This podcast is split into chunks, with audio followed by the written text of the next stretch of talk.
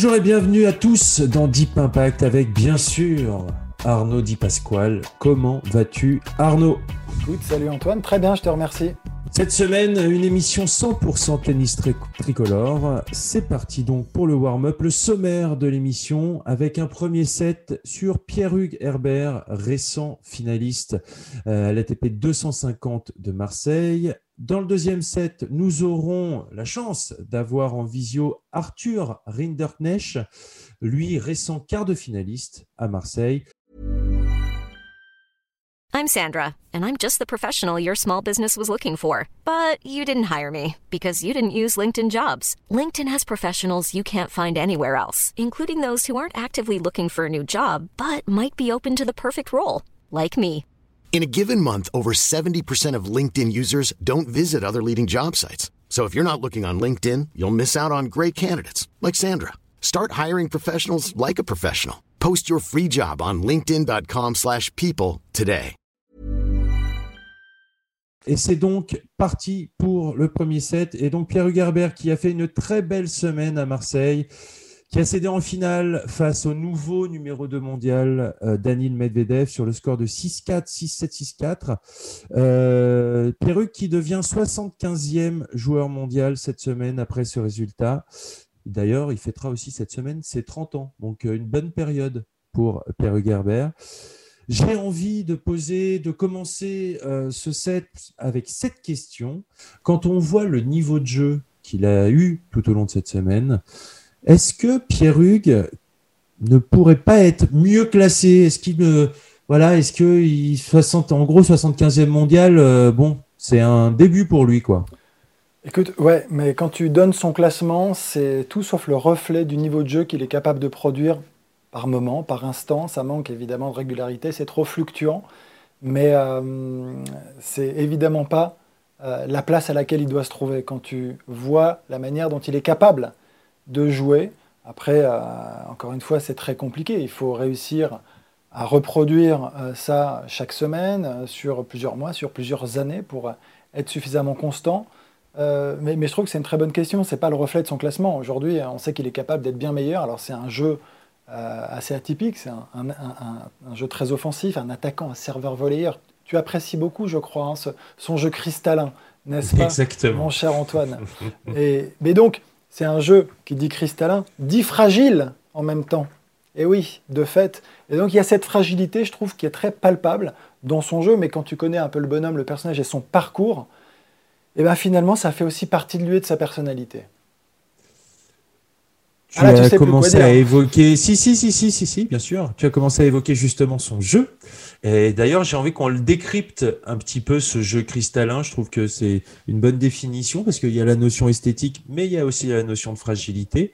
Et d'ailleurs, euh, une notion de fragilité qui, euh, bah, cette semaine à Marseille, euh, j'ai pas l'impression qu'elle est, que, ça a été le cas. Hein. On a plutôt évoqué sa solidité. Euh, il a battu quand même Stefanos Tsitsipas. Euh, Daniel Medvedev dit qu'il joue top 20 quand il joue comme ça. Il a plutôt parlé aussi de sa solidité. Comment on pourrait euh, J'ai l'impression qu'il sait tout faire, Pierre Hugues. Est-ce que je me trompe? Écoute, tu ne te trompes pas. Je ne pourrais pas dire le contraire sur cette question peu ouverte. Euh, mais euh, mais euh, ce, qui, ce, qui, est certain, c'est que moi, je repense un petit peu à lui quand il était beaucoup plus jeune. Dans son parcours, je disais son parcours atypique, il a toujours été un peu second couteau, j'aime pas trop ce terme, mais un peu, un peu dans, les, dans, les, dans les gars qui, qui, étaient derrière très, tu vois, très légèrement et qui a, qui a jamais intégré finalement directement la fédération, qui a été entraîné par son papa, qui a tout lâché pour lui, donc un, un projet familial très fort. Euh, euh, et, ça a été une prise de risque énorme finalement. Et c'est magnifique que ce soit aujourd'hui euh, payant évidemment. ensuite, il a toujours très très bien joué en double. Je sais qu'on y viendra. Mais il a toujours très bien joué en double. Il a allié vraiment simple et double au début. Mais il a toujours vraiment cru très fort en son projet. Et dans son tennis, je crois que son père lui a vraiment inculqué avant tout la notion de plaisir mais plus que tout, plus que la victoire et la défaite, c'était presque, j'allais dire, anecdotique, voire accessoire. Et je trouve que ça se dégageait vraiment. Évidemment qu'il faut gagner. La, victoire, c'est la confirmation des progrès. Et ça venait malgré tout, peut-être un peu moins vite que d'autres, mais peu importe, c'est là où chaque parcours est singulier. Et, dans son jeu, il a développé des, bah, qualités assez extraordinaires de, toucher, euh, d'œil, euh, de déplacement, donc vers l'avant, très axé vers l'avant, c'est ce qu'on dit, un serveur volleyeur, un chip incroyable, avec vraiment un super toucher de balle, on le voit à la volée, un sens de l'anticipation très fort. Euh, donc voilà, c'est vraiment ça, son jeu. Alors, quand il est un peu moins bien physiquement, quand la confiance n'est pas au rendez-vous, pour le coup, tout peut se dégrader assez mhm. fortement, contrairement à des jeux dits plus solides de fond de cours, tu vois, qui sont des cognures avec des niveaux de jeu moyens un petit peu bien établis. Euh, je trouve que voilà, la, différence, elle est là, en fait. Je, crois. Quand on parle de fragilité, c'est qu'il faut que tous les facteurs convergent euh, au même moment. Sinon, le, le, et un peu plus que pour les autres, évidemment, parce qu'on pourrait me répondre oui, mais c'est le cas pour tout le monde. Oui, c'est vrai. Mais on peut mettre de la nuance aussi. Euh, et, c'est là où justement je crois que lui, peut-être un peu plus que les autres, a besoin que tout soit au rendez-vous. Tu as parlé de ce côté un peu artisanal euh, de son fonctionnement avec son père. Je sais que euh, Jean Roch, donc le, prénom de son père, a créé une association pour récolter des fonds pour pouvoir justement mener à bien euh, ce projet. Euh, je les avais côtoyés sur un, un, futur en République dominicaine où on avait discuté longuement. Et il m'avait fait part justement de ce côté un petit peu, il, il employait ce terme-là, parce que euh, pour ceux qui ont déjà échangé avec le, le papa de Pierre Hugues, il a le verbe haut. Donc il avait parlé de d'un travail d'orfèvre un peu avec avec son fils où Effectivement, il mettait en avant cette euh, notion et cette qualité de, joueur. Euh, pour lui, c'était important que le tennis à base était un jeu et qu'il fallait, fallait euh, développer ce côté joueur avant tout et que surtout pour Pierrick, c'était pour Pierruc, pardon, c'était primordial ce côté-là. Il a un côté un peu artiste aussi, il est joueur de guitare. donc voilà, c'est vrai. Vous avez quand même plein de points communs finalement. c'est vrai, c'est vrai. Euh, je volaille moins bien. Et euh, donc pour reprendre, tu pour, tu joues mieux de la guitare, c'est moche. non, en plus, je joue mieux que moi. Euh, donc, pour revenir au jeu, et tu avais commencé à évoquer cette importance du double. Donc, bien sûr, quand on voit ses qualités, on sait qu'il s'est appuyé sur le double pour progresser en simple. bien sûr, et, on, ne peut pas ne pas parler avec, de sa, de sa, de comment, de son équipe qu'il a formée avec Nicolas Mahut. Euh, ils ont euh, gagné les quatre grands chelems ensemble, ils ont gagné énormément de titres. Euh, quand il avait atteint son meilleur classement en 2019, qui était 36e mondial, il avait fait le choix aussi de moins jouer le double, moins souvent avec Nicolas Mahut. Il y avait déjà, il avait d'ailleurs eu un épisode un peu malheureux parce qu'ils avaient fait le choix de pas s'aligner ensemble à Wimbledon. Euh, en 2019. Et quand Andy Murray, qui lui voulait revenir, avait vu qu'ils n'étaient pas engagés ensemble, il avait proposé à Pierre-Hugues Herbert de jouer avec lui. Et Pierre-Hugues s'était senti dans la position de ne pas pouvoir dire non. Donc il avait quand même joué en, euh, en double cette année à Wimbledon en 2019. Donc, mais c'était avec Andy Murray. Ils avaient perdu au deuxième tour. Parenthèse fermée. Sur le double, est-ce que tu crois qu'aujourd'hui, il doit, euh, ça pourrait être une piste de rejouer un petit peu plus souvent le double pour justement, on a vu que ça avait marché pour lui, rehausser son niveau de jeu, jouer un peu plus de matchs, continuer à entretenir ce, ce côté joueur. Est-ce que c'est quelque chose, selon toi, sur lequel il doit s'appuyer? Sauf que quand il obtient son meilleur classement, c'est au moment quand même où il décide Exactement. de freiner un petit peu euh, sur le double. Donc, euh, moi, je, c'est hyper complexe en fait. C'est très difficile parce que ce qui s'est passé, c'est quand il est arrivé forcément sur le circuit et quand tu crées des décalages importants, il y a des objectifs de fait que tu as qui sont très importants, très forts, en double, en l'occurrence pour lui, parce que euh, il a plus euh, de chances, clairement, d'aller au bout d'un grand chelem. Il l'a prouvé d'ailleurs à quatre reprises. contrairement au simple, où euh, il est très ambitieux, il reste très ambitieux, mais il, sait très bien que, et finalement d'ailleurs les résultats le prouvent, c'est très factuel, je crois qu'il n'a jamais dépassé le troisième tour en grand chelem. Donc euh, il y a un moment où ce décalage se crée, c'est très difficile de réussir à trouver le bon équilibre. Euh, c'est un choix aussi tout simplement, c'est de se dire ok, c'est de se connaître assez bien et c'est un choix de se dire très bien, je, il faut le tenter sur une période et dire je lève le pied sur le double pour voir vraiment ce que je peux valoir en simple et ne pas avoir de regret de ne pas l'avoir tenté.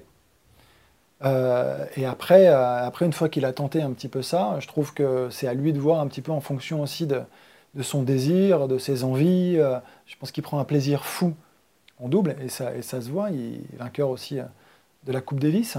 Donc, mhm. tu vois, enfin, je trouve qu'il y, y, a quand même. Le, le, double lui a procuré des émotions que le simple ne lui a pas procuré, je pense. Donc euh, il y a cette volonté forcément très, présente. Et est-ce qu'il doit rejouer plus le double, c'est ça, pour euh, retrouver des automatismes Est-ce que c'est une piste? Je ne sais pas. C'est possible, oui, pourquoi pas. Ça peut redonner confiance. Maintenant, là, euh, en l'occurrence, la confiance, il doit l'engranger avec surtout ses victoires en simple, c'est des prises de conscience. Moi, je pense que quand tu vois ce joueur qui est capable de jouer aussi bien avec autant de qualité a été, j'allais dire, que dans le top 40. Euh, mhm. c'est peut-être un petit peu dur. Euh, mais, euh, mais j'ai le sentiment ouais, qu'à un moment, il, il, aurait pu être meilleur. mais, mais, ça manque un petit peu de constance. Il faut réussir l'enchaînement. Et je pense qu'il est moins capable aussi, même si je suis sûr qu'il s'éclate sur terre extérieure, son jeu s'adapte quand même beaucoup moins à, à, certaines surfaces. et même à l'extérieur. C'est-à-dire que son service, qui est quand même un, un, secteur essentiel de, mhm. son jeu. Je pense qu'à l'extérieur, il s'exprime beaucoup moins aussi qu'en indoor, de fait. Là, ça, ça, joue aussi beaucoup. Bien sûr. Il y, a des joueurs comme ça qu'on catégorise un petit peu. Ça peut être un petit peu son cas pour le coup. Surtout qu'en plus, il a montré qu'il pouvait avoir de bons résultats hein, sur terre battue. Il, a battu, il avait battu Nishikori en 2019 à Monte Carlo euh, quand il était sixième mondial. Euh, ils avaient fait un match de dingue avec Benoît Père à Roland Garros en 5-7 sur le cours Suzanne Lenglen. Pareil, je crois que c'était en 2019. Donc, il a montré que sur toutes les surfaces, il est capable à un moment donné de euh, bah de bien jouer, de bien jouer notamment sur terre battue. Il avait même battu Daniel Medvedev euh, à, Roland Garros sur terre battue aussi. Alors Daniel, c'est pas non plus sa meilleure surface euh, à la terre battue, notamment à Roland Garros, mais euh, mais il a quand même quelques bonnes performances sur cette surface. effectivement, c'était sa quatrième finale à Marseille, donc zéro zéro titre. Je crois que c'est un je crois que c'est un, gros objectif pour lui, euh, notamment cette saison. On va aussi mentionner le fait qu'il travaille avec Benjamin Balleret, avec qui ils ont euh, beaucoup, avec qui j'ai le sentiment qu'il a beaucoup progressé, euh, quand aussi quand il travaille avec Fabrice Santoro, justement sur cette notion de stabilité dans son jeu et notamment au fond de cours. Est-ce que ça, c'est quelque chose que tu ressens aussi chez lui? Ouais, mais, mais justement, c'est hum, toute la difficulté, je trouve, pour ces, pour ces jeux-là, un petit peu euh, atypiques quand même, ou en tout cas des jeux comme il en reste peu, euh, c'est de trouver le bon équilibre parce que maintenant, ils sont face à des surfaces quand même qui sont ralenties, mhm. euh, avec du matériel qui permet de frapper très fort, donc qui avantage presque un peu les, les cogneurs, et si on va plus loin, les besogneux, si on doit mettre des catégories. Ah bon, ça, je sais qu'on va, on va, on va, ouais, ça, je sais, je vais en entendre parler. Et donc, si tu veux, lui, on parlait enfin, vraiment de, talent, de toucher. Euh, tu vois, il serait, je ne sais pas s'il joue encore avec du boyau, mais typiquement, ça serait possiblement encore le, gars qui joue encore avec euh, tout, son, enfin, tout son cordage en boyau, ce qui, ce qui, est de plus en plus rare, ce qui n'existe plus. Ça, je te parle d'un truc il y a 20 ans ou plus. Et, euh, et en fait, il est, il, est, il est contré tout le temps. Donc, il, faut, il a dû peut-être un peu modifier, en effet, sa, sa, vraie façon de jouer.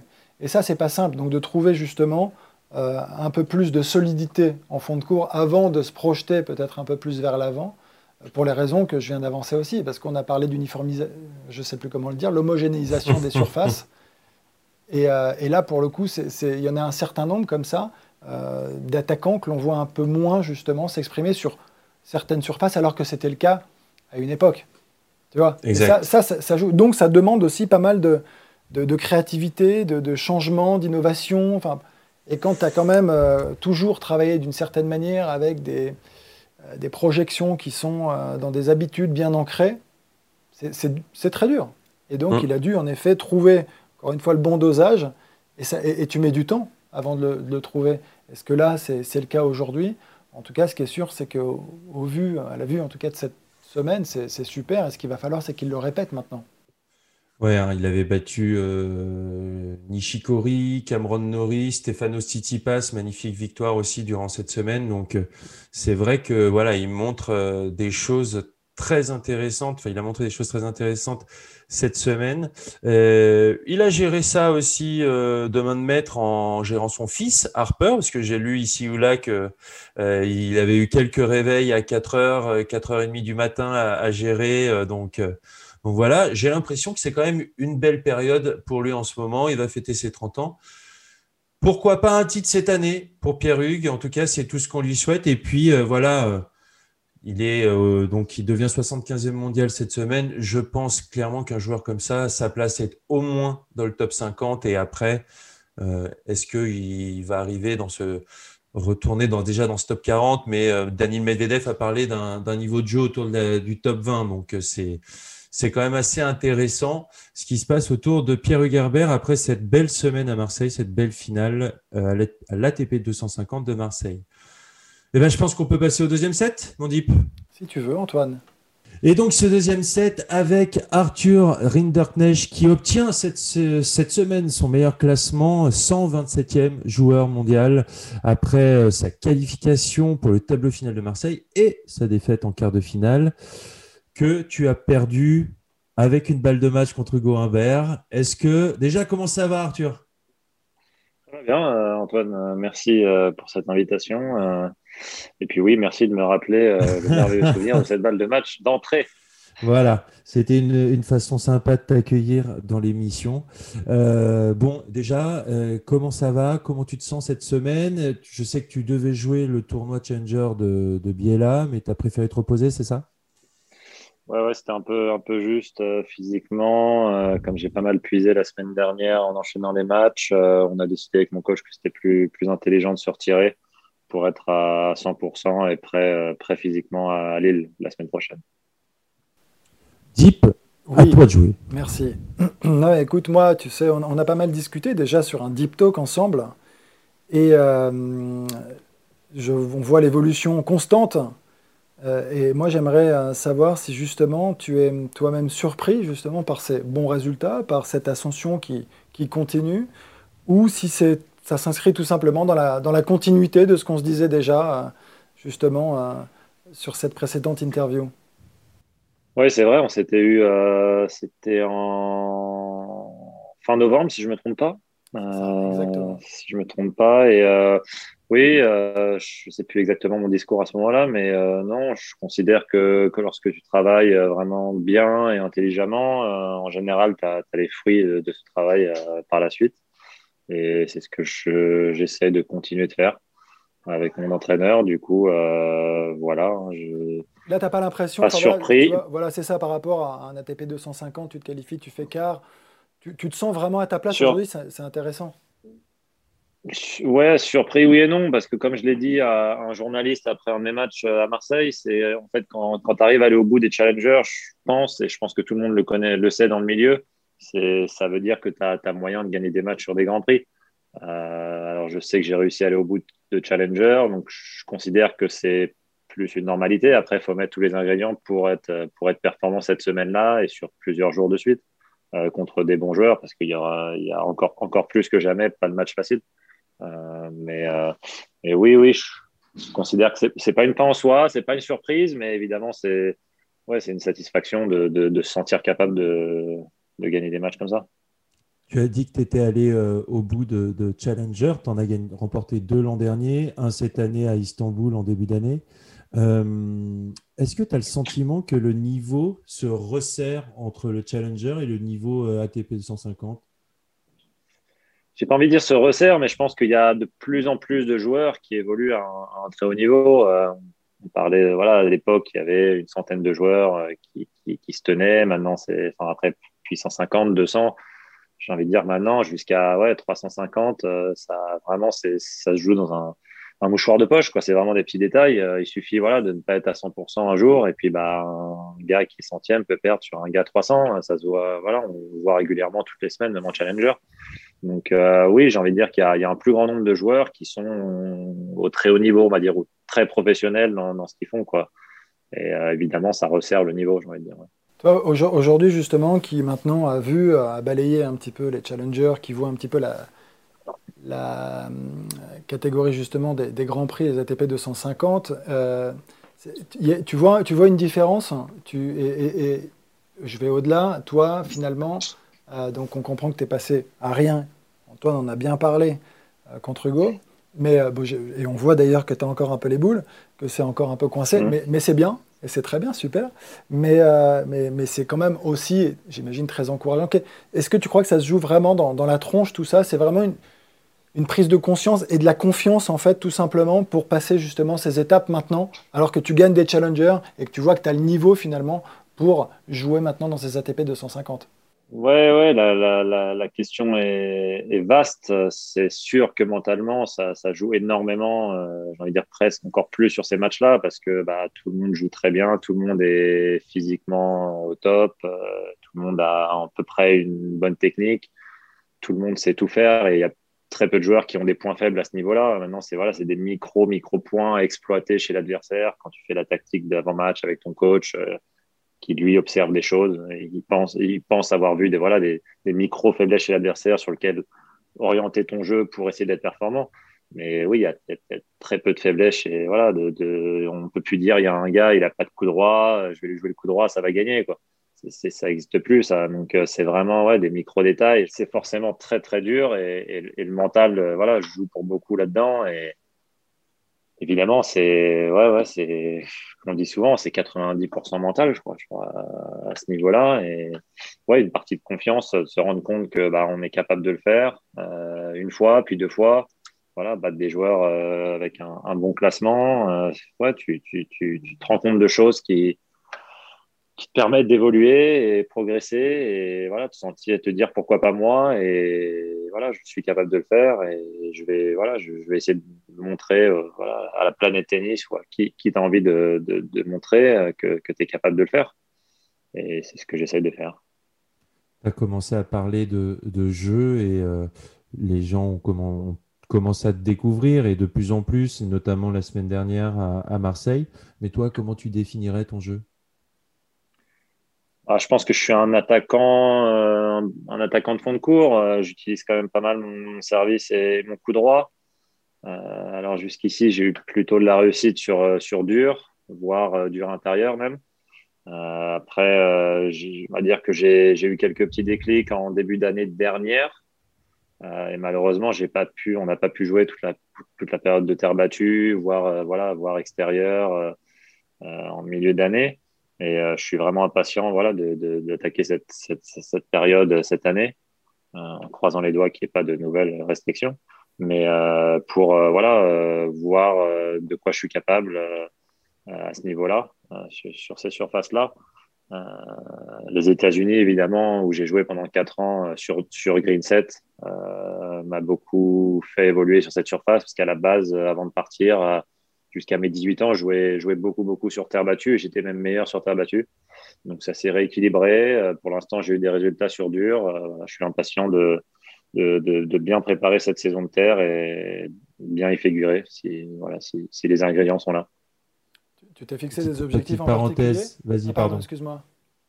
je voulais lui dire, petite parenthèse, est-ce que ça te manque les États-Unis, les Aggies de Texas A&M Ouais, ça me manque, euh, ça me manque beaucoup quand je là je, je regarde les, les, potes qui sont qui jouent des, des, gros matchs où il y a des bon, en ce moment il n'y a pas forcément d'ambiance parce qu'il n'y a pas le droit. Enfin, il y a, il y a mm. vraiment une très très grosse limite en point de vue euh, spectateur, mais mais oui, ça ça me manque énormément quand je vois voilà des, matchs chauds, euh, juste l'ambiance, le bord du cours, euh, jouer avec l'équipe, les potes, des, situations de folie ouais, ouais, ça, ça me manque énormément. Ça me manque énormément. Et ouais, je donnerais beaucoup pour pouvoir revenir et faire demain une rencontre contre nos, grands rivaux. Voilà, sur, mon cours, avec le public et tout ça, ouais, ça, ça, me manque beaucoup. Et je sais que voilà, as, connu un petit peu ça, donc tu dois, voilà, tu dois encore plus, encore mieux voir ce, que je veux dire de, de, par tout ça. Quoi. Ouais, j'ai jamais perdu là, les deux, C'est quand même pas mieux que le public de Roland Garros, là, on se détend, non? C'est quoi cette histoire? C'est totalement différent. C'est totalement différent. Je peux pas comprendre. C'est pas comparable. je vois, je vois. la folie et puis les. Ah, tu. J'espère que tu auras, ouais, auras peut-être un jour la chance de, de, de, de voir une, une, rencontre, euh, non, de voir une rencontre universitaire de l'extérieur. Euh, avec, un, voilà, avec un peu de chance, un peu de réussite, si ça se goupille bien, peut-être que tu auras la chance de voir une belle rencontre et tu te rendras compte un peu de, ce que c'est. J'en suis sûr. C'est vrai que c'est sympa. J'aime déjà beaucoup les matchs par équipe. Euh... Ouais, bah, si tu as le match par équipe, c'est tout bon. Ah, pour revenir à toi, tu t'es fixé des, des objectifs là sur les semaines à, venir où c'est je fais le max comme d'habitude, je progresse et, je verrai bien ou tu as oh. vraiment des objectifs clairs? Tu parles en termes de classement ou en termes de. Je te laisse, de, question ouverte, je préfère pas justement orienter. Objectif général, euh, non, en termes de classement, jamais. Euh, jamais, vraiment pas. C'est, enfin, évidemment, tu en as dans, les, dans un coin de ta tête, tu penses à des choses, euh, voilà, des étapes, mais mais rien, non, c'est pas, il faut ci, il faut ça, j'aimerais être ci, j'aimerais être ça, par une, sous une certaine durée. Non, pas du tout. Je suis, enfin, on n'est vraiment pas sur ce point-là avec, euh, avec mon coach. Sur ton jeu Maintenant, dans le jeu, oui, oui, on est plus sur des travails de, de cycle. Et voilà, on a, on a voulu faire ce cycle du indoor, de, voilà, de, enfin, qui a commencé au calife de l'Australienne à Doha il y a maintenant euh, deux mois et qui se finit là par Lille. Euh, voilà, après, je vais faire cette préparation sur Terre, attaquer un nouveau cycle jusqu'à Roland Garros. Euh, et essayer vraiment sur ces cycles de 2-3 mois, euh, voilà, accomplir ces, voilà, les, objectifs qu'on se fixe, que ce soit mental, dans l'attitude ou même dans, le jeu. Quoi. oui, je pense que là, on a, on, a fait un bon cycle. Maintenant, il n'est pas encore terminé. Il nous reste une semaine la semaine prochaine. Et on tirera un peu les conclusions de tout ça. Mais euh, je pense que j'ai progressé, on a progressé avec mon coach euh, sur, euh, sur, sur, ce qu'on voulait faire. C'était voilà, principalement en termes d'attitude, être capable d'être concerné et, tout le temps à 100% dans, dans l'effort du premier au dernier point. Est-ce que je pouvais m'éparpiller un peu par moment ou, même un peu sans, sans, baisser les bras, mais comment dire, me, frustrer de ne pas réussir des choses que je devrais réussir ou que je sais être capable de réussir. Et quelquefois, ça, ça me mettait un peu dedans dans des matchs et j'en sortais un peu, un peu idiotement. Donc, euh, ça, c'était un objectif. Et puis, évidemment, travailler sur mon jeu, toujours, euh, toujours, euh, toujours plus, être offensif, développer mon jeu vers l'avant. J'aime bien voler. Maintenant, c'est voilà, l'utiliser, suivre au filet. Ça devient tellement dur de, gagner les points du fond de cours avec des joueurs qui sont super forts du fond. Donc, ouais, tous ces petits, tous ces petits points. Euh, qu'on essaie de travailler par cycle, encore une fois. On va citer euh, ton coach euh, Sébastien Villette, avec qui j'ai vraiment l'impression, là, quand tu parles, tu parles de cycle, tu parles d'objectifs d'amélioration, de, progrès. C'est, je trouve ça assez d'un très clair et puis très mature. C'est vraiment quelque chose où, où vous focalisez vraiment sur des objectifs de travail, de progrès, vous vous, focalisez seulement là-dessus? Ouais, c'est notre. Euh, quand on parle d'objectifs, on voilà, on parle pas de, classement, c'est vraiment de, niveau de jeu. Euh, et on est tous les deux à 100% d'accord là-dessus que si le voilà le niveau augmente, euh, les résultats viennent.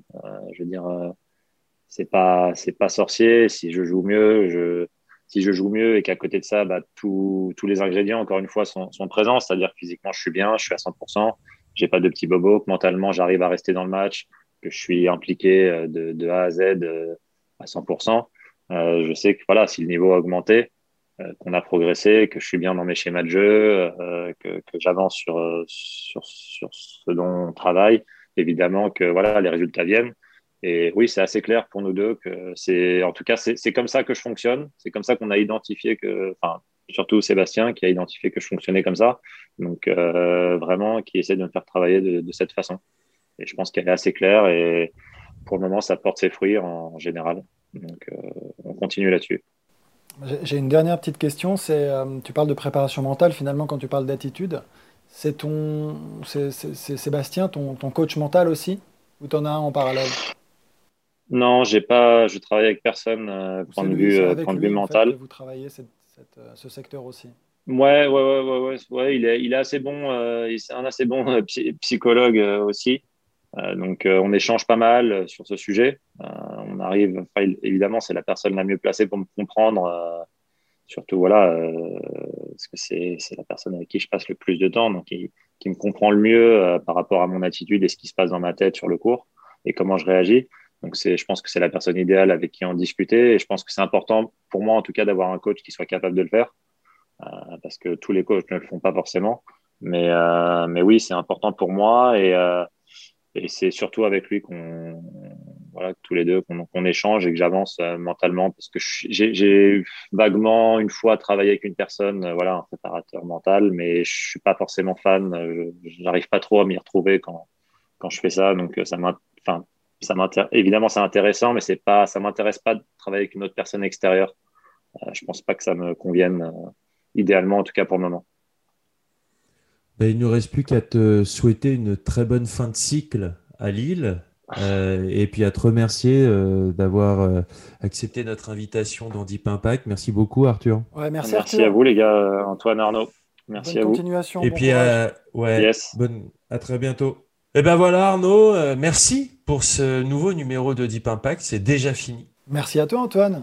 Bientôt. On va rappeler à, nos auditeurs qui peuvent euh, nous retrouver sur toutes les plateformes de podcast, sur le site, ils peuvent avoir des extraits vidéo sur euh, le site internet d'Eurosport, eurosport.fr. Et puis nous, ben, il ne nous reste plus qu'à se dire à la semaine prochaine. Salut tout le monde